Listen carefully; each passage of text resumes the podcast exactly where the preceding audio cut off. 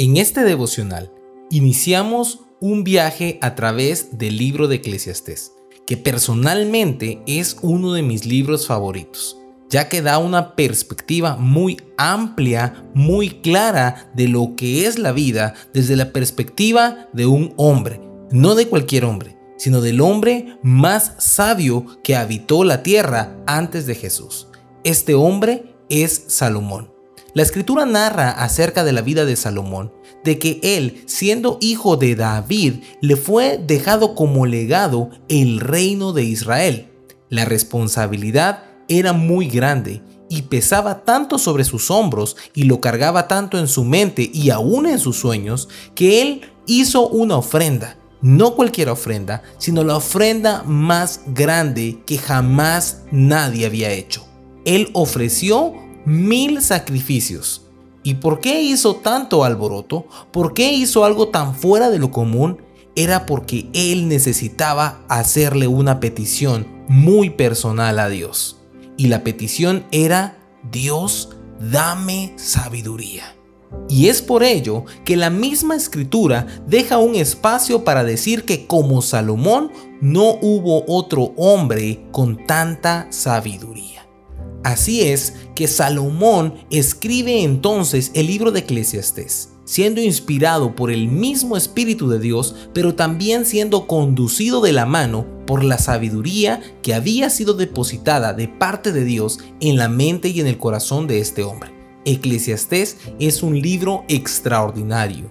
Y hoy vamos a empezar a hablar de estos siete temas que son trascendentales en el libro de Eclesiastés. Es por esto que esta serie de devocionales de esta semana lleva por nombre Invisible y Valioso.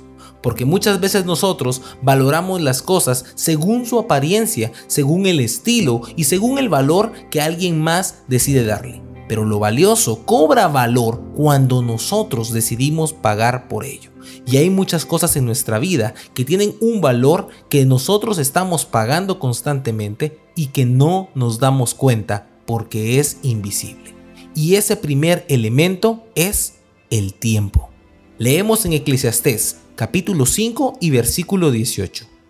Aún así, he notado al menos una cosa positiva.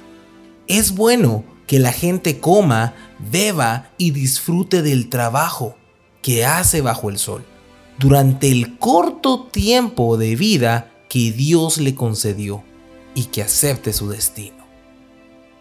En este capítulo, Salomón está hablándonos acerca de la vida y de cómo muchas cosas se vuelven una vanidad a medida que las analizamos profundamente. Este hombre fue tan sabio que dice él mismo que la sabiduría le pesaba porque él entendía las cosas a un nivel en que el humano promedio ni siquiera alcanza a verlas. Y este hombre está diciendo una cosa acá que es muy importante. Aprovecha el tiempo, porque el corto tiempo de vida que Dios te concedió es un regalo valioso pero invisible.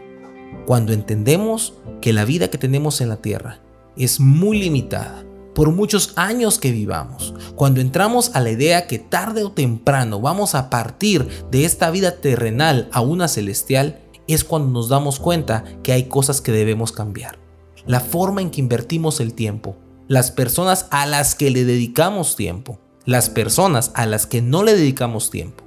En qué invertimos la mayoría de nuestro tiempo dice mucho de si entendemos nuestro destino o simplemente actuamos como un vagabundo en esta calle a la que llamamos vida.